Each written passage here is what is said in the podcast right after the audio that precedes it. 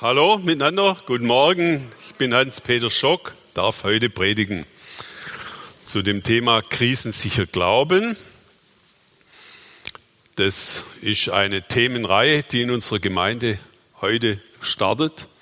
Und es gibt sechs Predigten dazu und auch eine Hauskreisserie bestehend aus acht Themenblöcken, also acht Abenden oder manche können sich auch tagsüber treffen weiß ich nur nicht. Es gibt ungefähr acht, neun, ja, zehn, glaube ich jetzt. Gerade eben hat sich noch mal jemand gemeldet, dass er noch mal eine Gruppe starten will.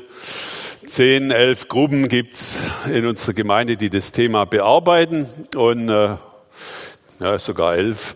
Die haben vorne einen Zettel hingehängt im Foyer. Also nach dem Gottesdienst kann man noch eine Gruppe finden, eine Projektgruppe oder Projekthauskreis, wo man sich zum Beispiel für diese acht Themen dann einklinken kann. Und unsere hat schon angefangen letzten Mittwoch. Das macht aber nichts. Wir ähm, haben immer für eine Person mehr ist Platz. Das finde ich sowieso, dass das wichtig wäre, dass immer noch für einen mehr Platz ist in euren ähm, Wohnzimmern.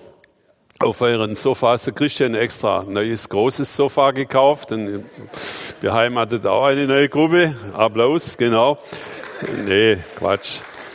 Und äh, ich war gestern beim Karmel-Missionstag, da waren auch ein paar von uns dabei, war sehr eindrücklich. Und was mich auch beeindruckt hat, in Indien da, wie die ihre äh, Gruppen da machen, die stopfen in so einen kleinen Raum, also dreimal so viele Leute rein wie bei uns. Also es kommt immer aufs Maß an. Wenn wir die zum Maß nehmen, dann hättet alle eure Wohnzimmer noch für doppelt so viele Leute Platz. Das garantiere ich euch. Also seid mal aufgeschlossen. Aber mehr ist ja nicht immer besser. Jetzt darfst du äh, starten mit dem äh, Video Shocking News. Wie heißt der Schock?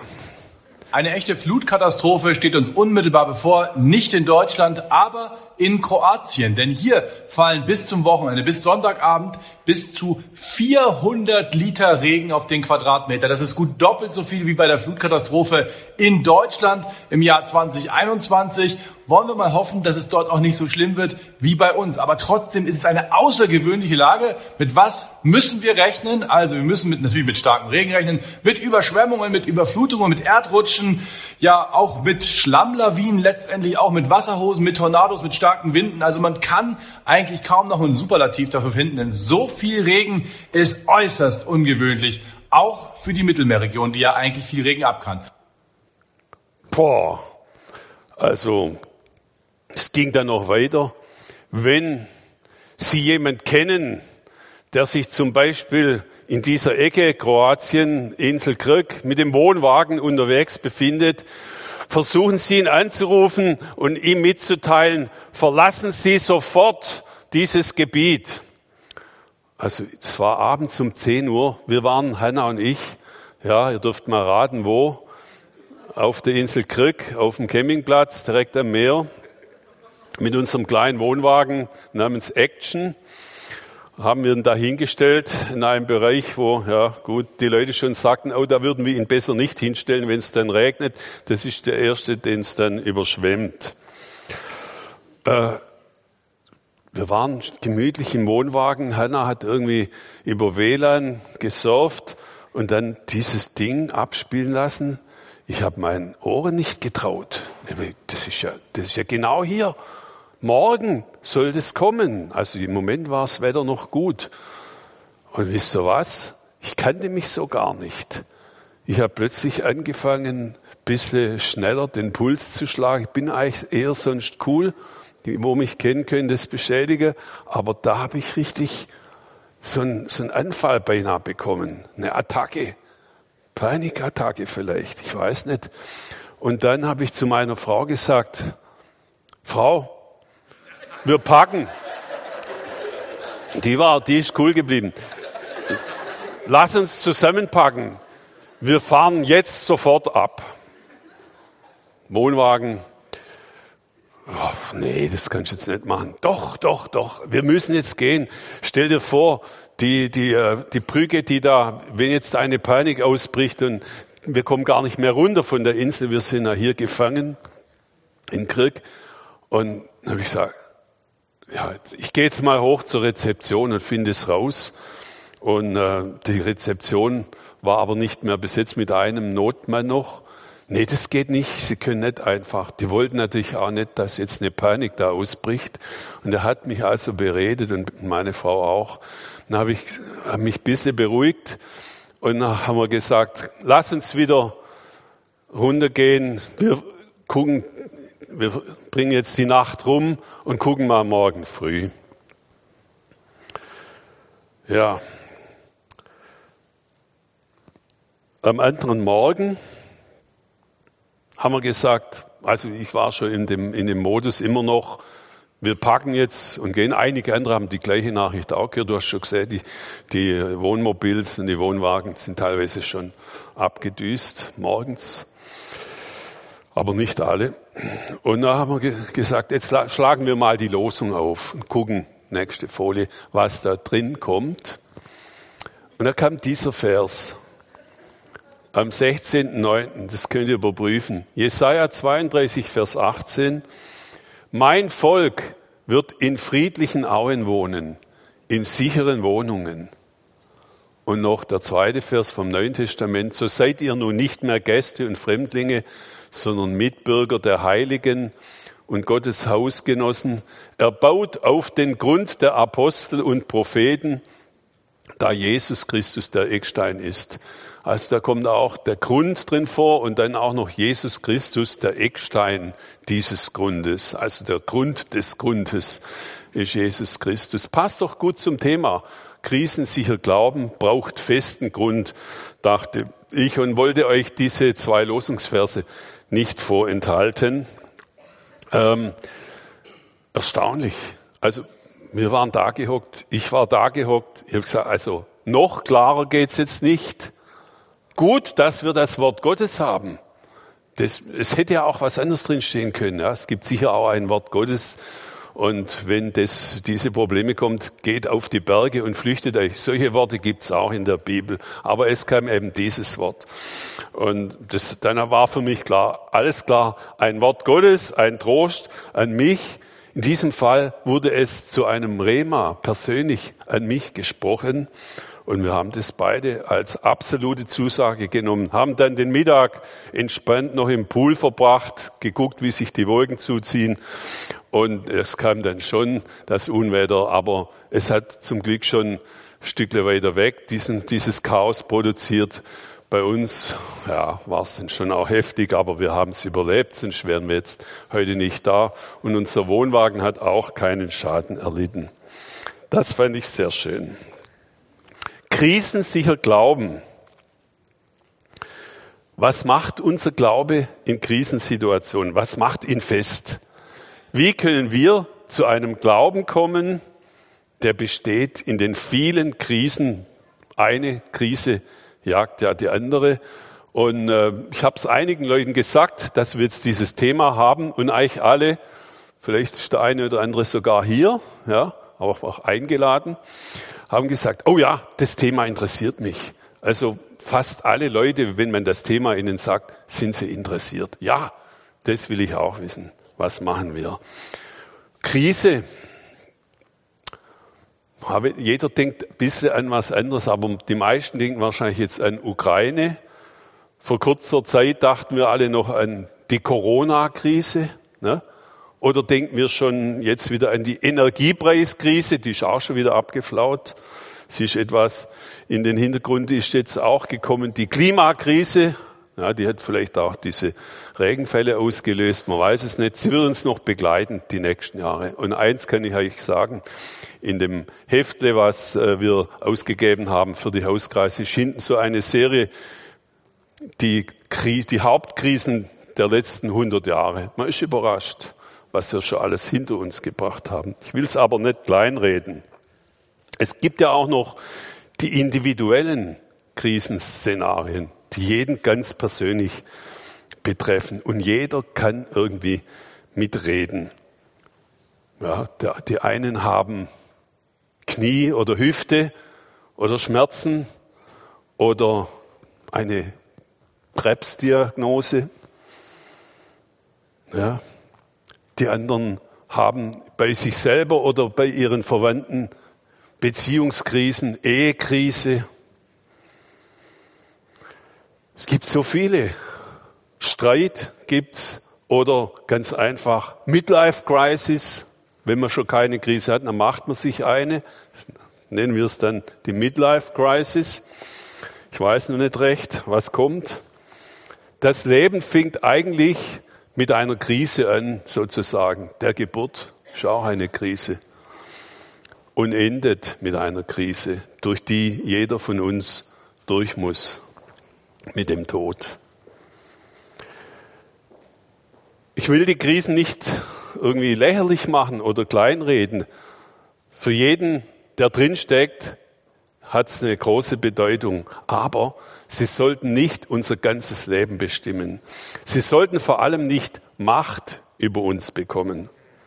Und ich meine auch, wir sollten uns nicht die ganze Zeit damit beschäftigen und auf allen Kanälen, auf allen äh, Medien uns ständig über die aktuellen und drohenden nächsten Krisen informieren. Das kann man machen, das macht dann was auch mit einem. Man kommt dann in den Dauerkrisenmodus. Dazu ist meiner Meinung nach unser Leben zu wertvoll und auch zu kurz. Wir sollten vielmehr die Zeit nutzen, die uns heute gegeben ist, den Tag, die Woche und sollten das tun, was Gott uns in Auftrag gegeben hat für diesen Tag unseren Platz im Reich Gottes einnehmen, im Reich des Gottes, der über allen Krisen steht und der uns trägt. Sollten seine Aufträge in Treue und mit dem Einsatz unseres Lebens, mit der Kraft, die wir jetzt haben, ausführen, um sein Reich zu bauen, um Menschen zu Jüngern von Jesus zu machen. Ein Geheimnis, dieser Jesus sagte zu seinen Jüngern vor circa 2000 Jahren am Ende seiner berühmten Bergpredigt am See Genezareth ein Geheimnis. Es ist das Geheimnis, wie man leben soll, um krisensicher aufgestellt zu sein. Denn damals gab es auch schon Krisen, haben halt ein bisschen anders ausgesehen. In Matthäus 7, Vers 24 und 25 die erste Hälfte des Verses, der eigentlich den Kern unseres Themas darstellt. Wer diese meine Rede hört und tut sie, der gleicht einem klugen Mann, der sein Haus auf Fels baute. Als nun ein Platzregen fiel und die Wasser kamen und die Winde wehten und stießen an das Haus, fiel es doch nicht ein, denn es war auf Fels gegründet auf Fels gegründet. Da links oben in diesem Bildchen, was einer von unseren Leuten gemalt hat oder äh, zusammengesetzt hat, da seht ihr das angedeutet auf einem Fels. Und wir gucken mal ein bisschen weiter im Wort Gottes, was mit dem Fels denn gemeint ist. Ich will den Namen des Herrn preisen, lesen wir im 5. Mose 32. Gebt unserem Gott allein die Ehre. Ehre. Er ist der Fels, vollkommen ist sein Tun. Ja, all seine Wege sind gerecht. Ein Gott der Treue und ohne Falsch. Gerecht und aufrichtig ist er. Ist der Fels, auf dem wir stehen. Es ist der Gott, auf den wir uns felsenfest verlassen können, dessen Treue unumstößlich ist. Nächste Folie. Dieser Gott, da gibt es diesen bekannten Psalm, der überschrieben ist mit Ein feste Burg ist unser Gott. Und daraus möchte ich euch kurz das lesen. Psalm 46. Gott ist für uns Zuflucht und Schutz. In Zeiten der Not schenkt er uns seine Hilfe mehr als genug. Darum fürchten wir uns nicht, wenn auch die Erde bebt und wankt und die Berge mitten ins Meer sinken, wenn auch seine Wellen brausen und tosen und die Berge erbeben von seiner gewaltigen Kraft. Wir fürchten uns nicht, steht da. Das ist eine geistliche Sicht, ein sehr schöner tröstlicher Psalm, ja, hätte mich auch erreichen können, da auf der Insel Kirk, ja, wo es auch so war, dass die Wellen brausen und tosen. Und trotzdem, wir lesen da, wir brauchen uns nicht zu fürchten, aber trotzdem, wenn wir ganz ehrlich sind, sind wir oft umgeben von einer Vielzahl von Ängsten. Ich will jetzt mal fragen, wer von euch hat eigentlich nie Angst? Ah, nicht? Wer hat oft Angst? Auch nicht so viele. Wer hat immer mal wieder Angst? Ich gucke ja nicht, wer jetzt gestrickt hat. Der eine hat mehr Angst und der andere weniger. Da gibt es schon Unterschiede von Mensch zu Mensch. Zu mir hat meine, hat meine Mutter hat mir erzählt, dass ich als Kind eines der ersten Worte war das Wort Angst. Ja, also mit, mit mir hat sie, ich war wohl eines der ängstlichsten ihrer vier Kinder. Es gibt andere, die sind mutig. Meine Frau, die ist eher mutig. Ja. Stimmt's? Wir haben äh, im Hauskreis, wie gesagt, äh, letzten Mittwoch schon das erste Thema angesprochen. Und da gibt's äh, so einen Kasten, der dann auffordert, miteinander über die Ängste zu sprechen, die wir so haben. Vor was hast du am meisten Angst, lautet die Frage. Und es war erstaunlich, wie der Hauskreis auch. Der Hauskreis ist fast voll, ist eigentlich vollzählig versammelt heute. Super, dass ihr alle da seid. Mein Fanclub, hoffentlich. Es war sehr ergiebig, vor was wir Angst haben. Es ist ein bisschen unterschiedlich. Nicht jeder hat vor dem Gleichen am meisten Angst. Der eine hat vor Krebserkrankungen am meisten Angst oder vor, gibt es ganz unterschiedlich. Verfolgung, Endzeit, also es gibt da viele Möglichkeiten, wovor man sich ängstigen könnte. Und die Zeit hat fast nicht gereicht. Ich glaube, es ging bis halb elf, unser Hauskreis. War aber gut, tat gut, war ein ehrlicher Aus, Austausch. Und deswegen will ich euch einfach auch ermutigen, teilt doch dieses Dinge mit, mit den anderen Leuten. Das macht's viel leichter, wenn man mal darüber gesprochen hat, vor was man Angst hat. Und der andere, oh, ich habe davor Angst, aber vor dem muss ich jetzt eigentlich nicht so Angst haben. Das ist cool. Dafür gibt's einen Hauskreis, kann man sich austauschen. Ja, irgendwie sitzen wir im selben Boot. Wir sind alle nämlich Menschen. Was meint Jesus dazu, der ja selbst auch Mensch geworden ist und der uns sehr gut kennt, der kennt auch unsere Angst, deine Angst und meine Angst. Und wir brauchen sie auch nicht zu verdrängen, aber wir dürfen sie zu Jesus bringen. Der versteht uns, der öffnet unsere Augen für ihn, für seine Macht und für seine Stärke. Johannes 16, Vers 33. Jesus weiß, dass wir Angst haben. In der Welt habt ihr Angst, aber seid getrost. Ich habe die Welt überwunden. Ja, er sagt nicht, vergesst eure Angst, sondern seid getrost. Ich habe die Welt überwunden. Ja, er steht über der Angst. Er ist der Sieger. Und wenn wir auf ihn schauen, dann haben, bekommen wir eine andere Perspektive. Das Wort Gottes ist unser Fundament. Ja, ich möchte darauf noch kurz eingehen, was Jesus bei der Bergpredigt gesagt hat. Nochmal ein kurzer Flashback. Wer mein Wort hört und es tut, haben wir vorher gelesen, ist wie der Mann, der sein Haus auf Fels gebaut hat. Der mein Wort hört und es tut, dazu wird Miriam eine extra Predigt halten. Aber darauf gehe ich jetzt nicht ein, hören und tun, aber der mein Wort hört und tut. Das Wort Gottes gehört zu unserem Fundament, auf dem wir, wenn wir kluge Menschen sind, klug, unser Lebenshaus aufbauen. Paulus schreibt, dass unser Leben als Christ, nämlich auch unser geistliches Leben, aus dem lebendigen Wort Gottes heraus entstanden ist. Das Wort Gottes ist nicht nur der Fels, auf dem wir stehen, oder gehört zu unserem Fundament, sondern ist auch der Ursprung, aus dem unser geistliches Leben entstanden ist. Es ist, ihr seid wiedergeboren, 1. Petrus 1, Vers 23, nicht aus vergänglichem, sondern aus unvergänglichem Samen, nämlich aus dem lebendigen Wort Gottes, das da bleibt. Also wenn alles kaputt ist, kaputt geht, das lebendige Wort Gottes bleibt. Es ist Ursprung und Fundament unseres Lebens.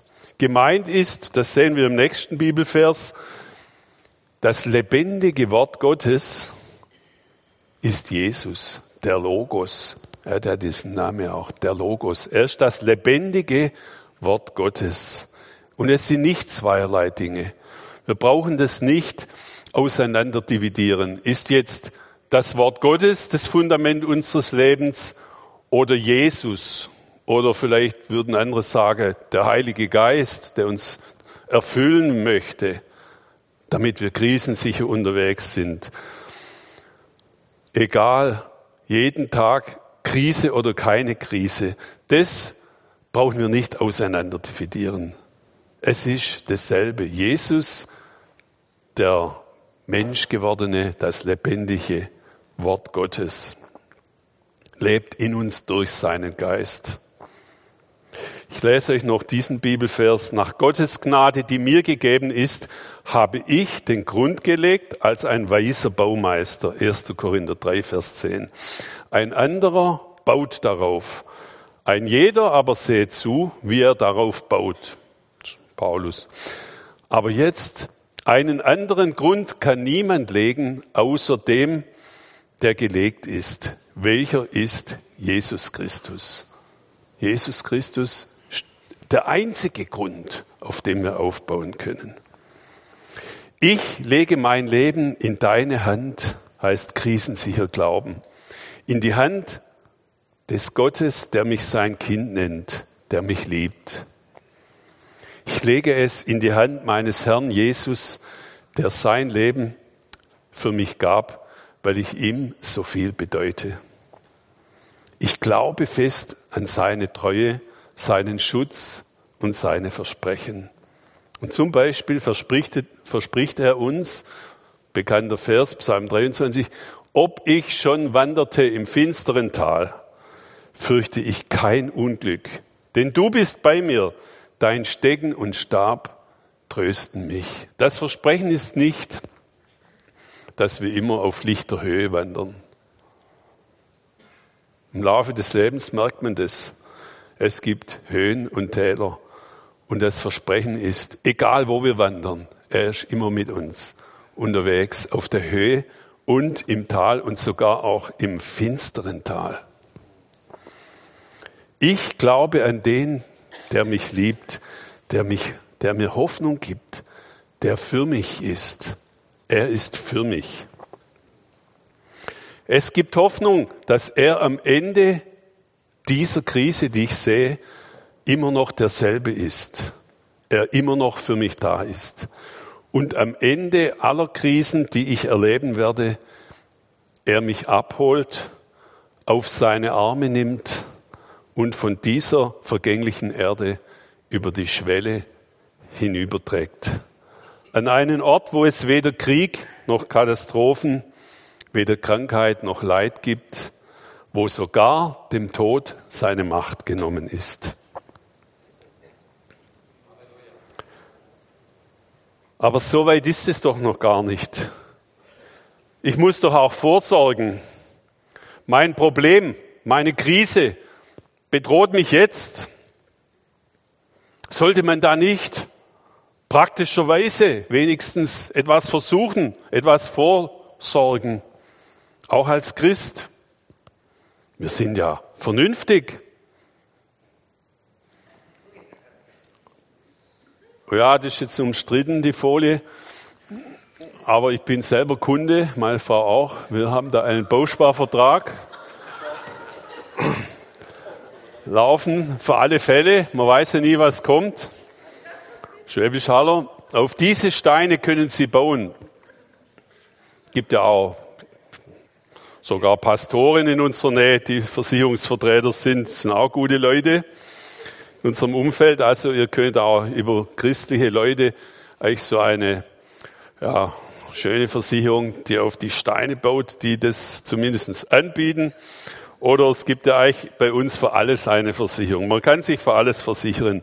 Und wenn nicht, dann muss man noch kreativer sein. Ich habe mal ein paar Beispiele jetzt äh, aufgeführt, was Christen so machen aktuell, ja, um sich auch gegen endzeitliche Entwicklungen abzusichern, die ja auch kommen. Aber man muss dazu sagen, seit 2000 Jahren befinden wir uns in der Endzeit. Und immer wieder, eigentlich ist die Situation unverändert seit damals. Es gibt Leute, die kaufen sich auf dem großen Gelände, das der Maria Brean gehört, in Uganda ein Grundstück für alle Fälle. Kann man ein Haus bauen. Ich kenne Leute, die bauen zurzeit dort ein Haus, um sich den Plan B vorzubereiten, falls es hier voll ins Bach abgeht. Ja, könnte ja sein. Frage ist bloß, ist es unsere Aufgabe zu flüchten? Oder sind wir nicht, wenn bei uns die Krise aufflammt, noch mehr wie jetzt, hier besonders gefragt? Das ist doch auch eine Zeit, wo die Gemeinde unglaublich gefragt ist. Die Leute suchen ja Hilfe bei Jesus und wir müssen dann da sein. Aber gut, muss jeder für sich wissen. Ich verstehe auch die Leute, die sich einen Plan B zurechtlegen. Oder letztens habe ich von jemand gehört, der sich eine zweite Staatsangehörigkeit äh, zulegen möchte, damit er auswandern kann. Der Witz war bloß, es waren Amerikaner, ein Ehepaar, das sich eine deutsche Staatsangehörigkeit zulegen kann, damit sie, wenn die Krise sich verschärft, nach Deutschland auswandern können. Interessant. Da oben bei Jena hat jemand 20, 22.000 Quadratmeter Sowjetbunker aufgekauft und baut es jetzt schön in so Parzellen. Eine Parzelle kostet zwei Millionen Euro. Also wenn du Geld hast und sicher sein willst, wenn die Russen irgendwie doch rüberkommen, kannst du dich in dem Russenbunker bisschen länger am Leben halten. Zwei Millionen ist dann mit allen Extras ausgestattet. Oder wieder andere, ich bekenne, ich habe es auch schon gemacht, legen sich einen Konservenvorrat zu das empfiehlt ja auch das Bundesamt für Katastrophenschutz. Aber was ist, wenn die Krise mich überrascht? Und meistens ist so, sie kommt anders. Ich dachte auch nicht im Urlaub, dass jetzt wir vielleicht demnächst weggespült werden vom Campingplatz. Mit dem rechnest ja nicht. Was ist, wenn der Staat deinen Bunker konfisziert oder in Uganda ein Putsch kommt und die äh, Eigentum der Ausländer konfisziert wird ich eine chronische Atemwegserkrankung bekomme und gar nicht mehr rein kann. Oder jemand hat mir meinen Konservenvorrat geklaut, den ich meinte, irgendwo sicher hingestellt zu haben. Ja, es kommt immer ein bisschen anders, wie wir denken. Aber doch, auch das will ich nicht ganz lächerlich machen. Ich habe ja bekannt, dass ich auch ein bisschen preppe. Und übrigens in der Bibel gibt's auch, ja, der Josef, der war auch ein Prepper, der hat einen Vorrat im Auftrag Gottes äh, aufgebaut, sieben Jahre äh, Hungerzeit damit überbrückt. Also Gott ist ja nicht gegen uns. Manchmal gibt er uns ja auch gute Tipps. Er weiß, wie wir Menschen sind und ein Ja zum Leben, eine lebensbejahende Einstellung hat er uns auf unserem Lebensweg schon mitgegeben. Ja, also dass wir unser Leben erhalten wollen und vor allem auch das Leben derjenigen, die uns anvertraut sind, das hat uns auch ein Stück weit Gott in unser Leben mitgegeben. Ja, wir müssen unser Leben nicht wegwerfen und auch nicht äh, hassen. Nächster Vers, einer, ein cooler Vers, den ich euch jetzt lese, Prediger 9, Vers 9, steht auch im Wort Gottes, weil wir sagten ja, das Wort Gottes ist unser Fundament. Da habt ihr alle Amen gesagt, dann lest mal das. Mensch, genieße das Leben mit der Frau, die du hast, solange du das eitle Leben hast, das dir Gott unter der Sonne gegeben hat. Denn das ist dein Teil am Leben. Und bei deiner Mühe, mit der du dich mühst unter der Sonne, mit der du dich abmühst unter der Sonne. Also, Gott ist das Leben. Jesus sagt von sich selbst, ich bin der Weg, die Wahrheit und das Leben. Jesus möchte doch, dass wir leben. Er will auch nicht, dass wir schlecht leben. Ja, ich, ich habe eine andere Stellung, Vorstellung von Jesus. Ich denke, Jesus ist für uns und er freut sich, dass wir unser Leben gut meistern können und dass wir es mit ihm auch gut bestehen können. Davon bin ich überzeugt. Ich weiß noch nicht, wie ich mich selber bei der nächsten Krise verhalten werde. Bin da vorsichtig. Und ich möchte auch mit allen gnädig sein, die gerade in irgendeiner Krise, sei es persönlicher Art, Krankheit oder auch finanziell stecken. Ich möchte gnädig mit den allen, mit euch sein. Und jeder von uns braucht viel Gnade von Gott, um die Krisen, die ihm zugemutet werden, gut durchzustehen. Auch Menschen, die ihr Leben im selbstlosen Dienst für andere einsetzen und damit dem Vorbild Jesus entsprechend handeln. Ihr erinnert euch, wer mein Wort hört und es tut, also die praktisch bis hin zur Selbstaufgabe Jesus dienen, kommen in Krisen. Alles andere wäre Schönmalerei. Wie kommt das? Hat dann die Bibel doch nicht recht? Oder glauben die einfach falsch? Sind falsch unterwiesen? Oder im letzten Hauskreis haben wir darüber auch diskutiert. Einer macht, meinte, mit genügend Heiligem Geist kommen wir da besser durch. Ja, vielleicht. Geistliche Leiter sogar kommen an ihre Grenzen, haben auch Ehekrisen, sogar Glaubenskrisen. Niemand ist davor ganz sicher. Und das ist auch kein Wunder, denn solche Menschen stehen gerade im Fadenkreuz des Feindes. Der möchte sie lahmlegen und damit den Bau des Reichs Gottes behindern. Goncha Agnes Boyachu war als Missionarin der nächsten Liebe Jesus ähnlich unterwegs. Sie hat ihr Leben eingesetzt, um Menschen, wie Jesus es uns sagt, zu dienen. Sie schreibt mit 18 Jahren aus Indien, jeden Tag, jeden Sonntag besuche ich die Armen in den Slums von Kalkutta.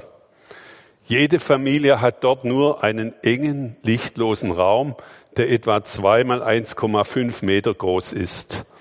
Die Decke ist so niedrig, dass man nicht aufrecht stehen kann. Ich beginne zu ahnen, warum so viele Kinder an Tuberkulose leiden.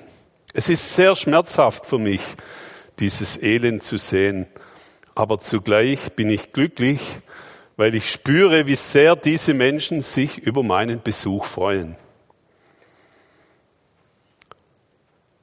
Sie schreibt Briefe an ihre Freunde und auch an ihren Seelsorger.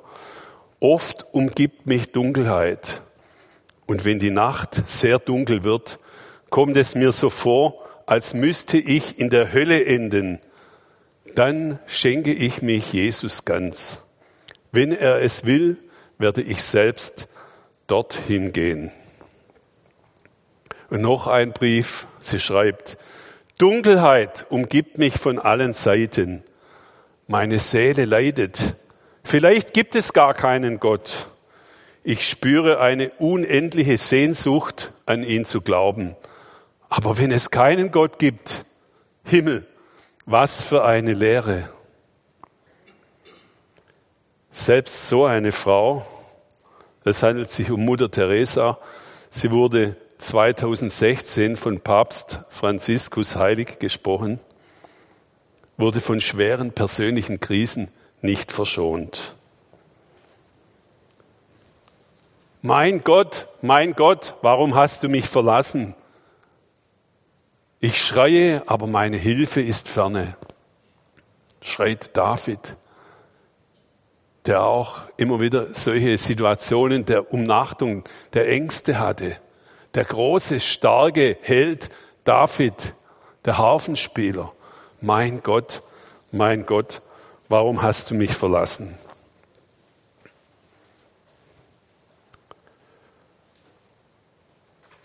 Gott hat der Mutter Teresa Trost zugesprochen.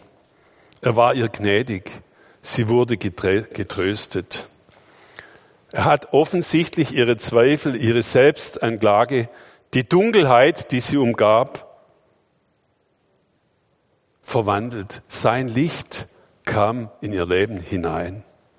Das Licht von dem, der am Kreuz hing und sagte, Eli, Eli, lama sabachthani.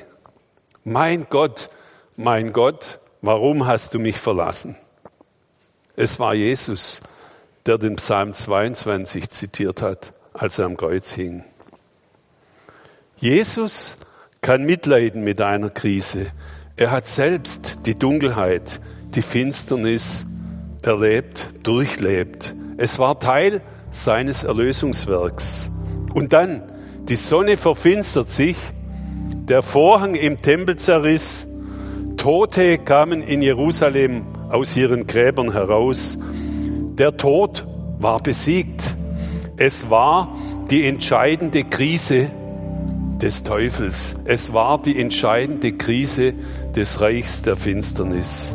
Ihm wurde der Boden entzogen. Das Fundament des Reichs der Finsternis ist durch den Tod von Jesu, Jesus und seine Auferstehung zusammengebrochen.